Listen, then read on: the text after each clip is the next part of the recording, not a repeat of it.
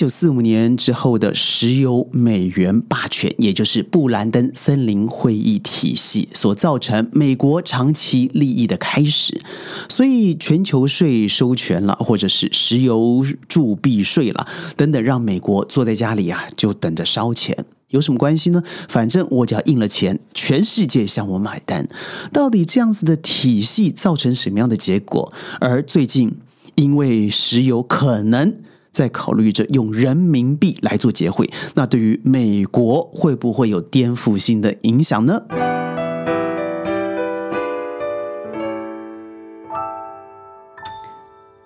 欢迎各位加入今天的宣讲会，我是轩。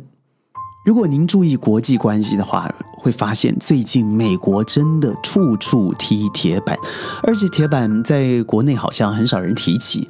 但如果你关心，譬如说半岛电台、BBC，甚至美国媒体的 CMM，甚至华盛顿邮报，它里面写的非常的清楚啊。尤其其中有一个最亮眼的东西，就是石油美元霸权可能会变成石油人民币霸权。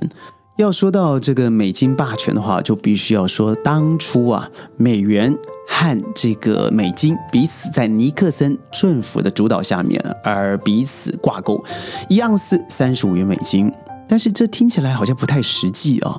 为什么呢？因为每一个国家的发展程度不一样啊，所以在一九七年的时候，尼克森政府单方面取消了这样子，美元和黄金就脱钩了。脱钩了之后，他发现这样子还是不行啊，因为脱钩了以后呢，呃，并不是全世界都非你美元不可啊，所以呢，他就开始东想西想，想到了一个好主意，什么呢？那就是那个时候工业在蓬勃发展，那工业最需要的是什么？就是石油了。于是，当时的他跑到中东去，找到最大的原油提供国，那就是沙特、沙地阿拉伯，谈好了利益交换。什么交换呢？记得，你所有的油向全世界卖出的时候，都要用美元做结算，你方便，我又得利。而沙特，你得的好处是什么呢？我承诺。国防上面，我百分之百的支援你。当然，最重要的，美国也是想在中东安插一个强国、有钱的大国，同时把自己的国防利益放在这个国家之上。沙特于是映出眼帘，也就成为了石油美元这样一个体系了。哇！从一九七一年到了今年。二零二二年，我们都是在这个石油美元之下。他美国呢，单方面的向全世界赚了几乎是无本生意的生意。他的美元变得非常的值钱。他只向全世界有收这个呃印税了，就是印钞票还要收税哦。他同时用税款来结汇的时候，还会达到很多很多的汇差利益。他让纸变成钱，那就是要有货物嘛，所以他透过了很多的货物物品来交换这个信这个币值本身的信用。所以说到币值的话，有很多的故事可以讲。但是这个美国在石油之间的挂钩，这个可可说是本世纪最最聪明的一个赚钱方式了。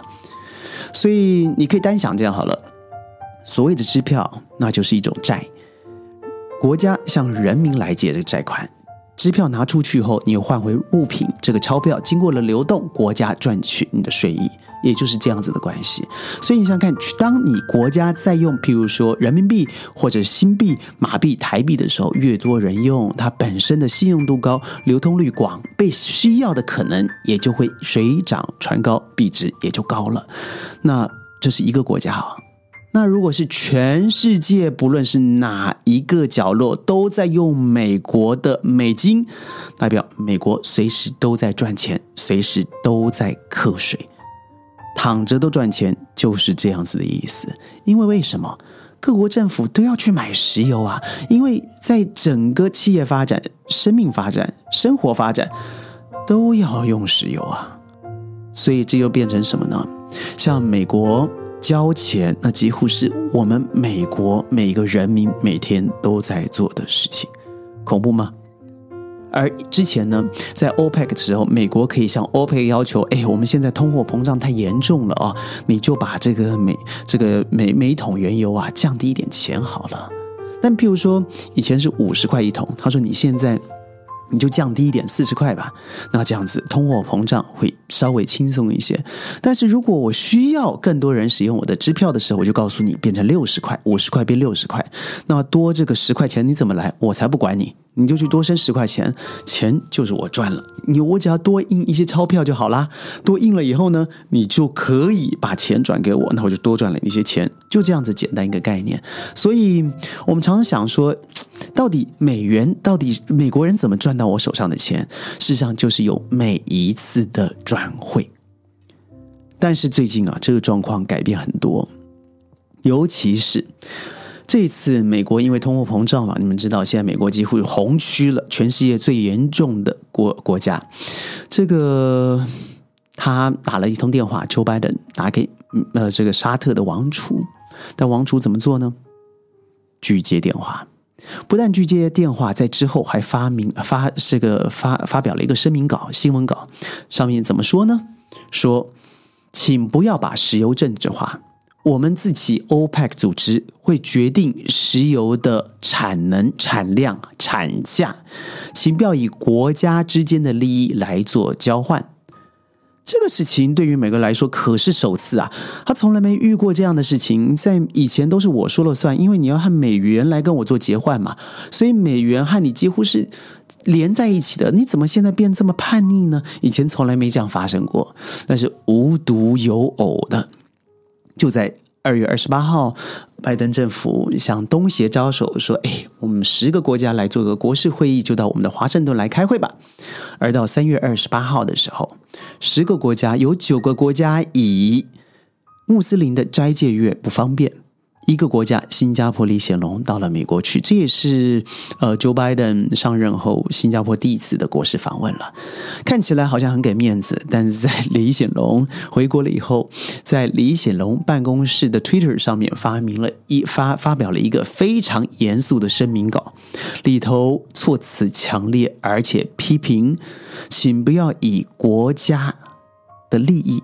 来刺激我们东协之间的和平关系，而东协不会在中美之间选边站，而东协和中国不只是经济，甚至文化文明上面都是历史渊源长久、不可分割的一体。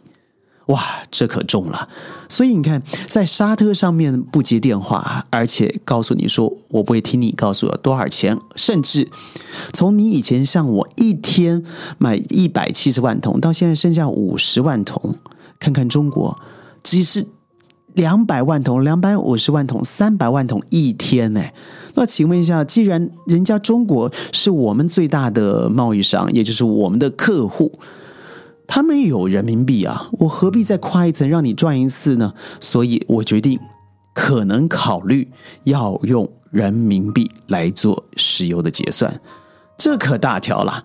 这个踢的铁板可不是只三寸五寸，是十五寸厚啊！踢下去，我相信脚都肿胀了。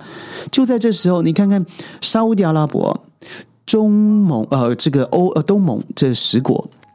再加上这次的俄乌战争不是如火如荼的正在进行中吗？虽然最近说五月九号可能中战，也有可能是宣战，但不论如何，美国在联合国发表了一个非常严正，甚至啊几乎有语带威胁的方式，世界的盟友都站在我的脚下，告诉我们我们要努力的挞伐这个不仁不义的恶果。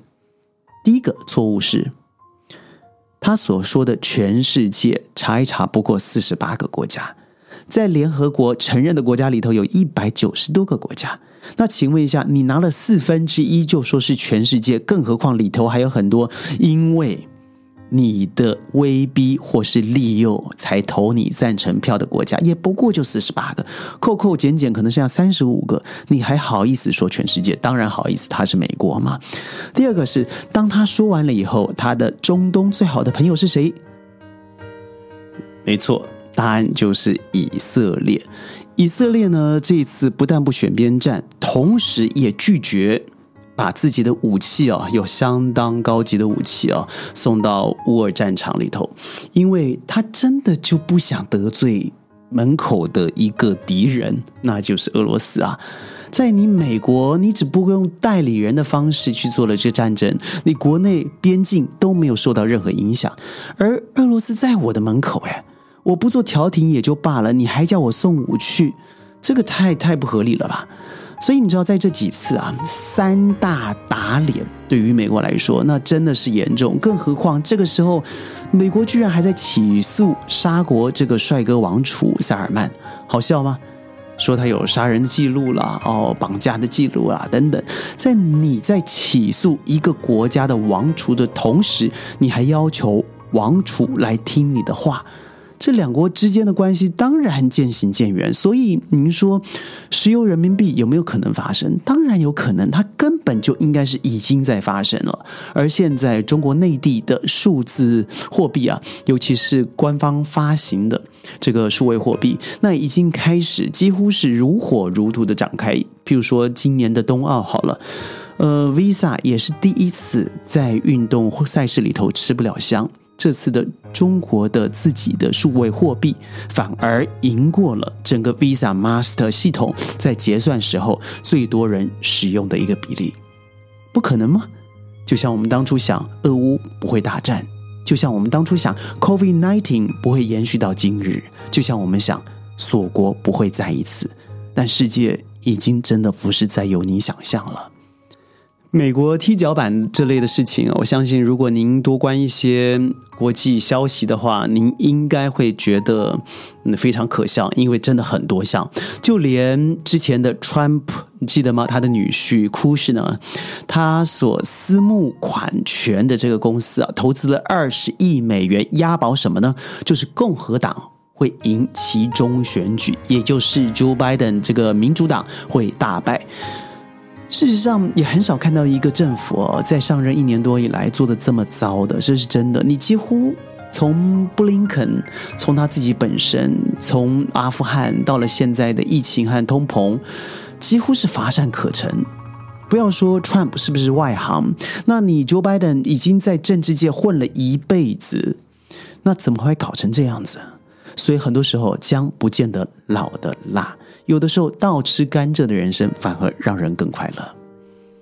不知道您是不是更多知道美国踢铁板的事情呢？欢迎您在我们的留言区留言、弹幕上面打字，或者是给我们转发、订阅，强烈推荐。我是轩，宣讲会，我们下次见，拜拜。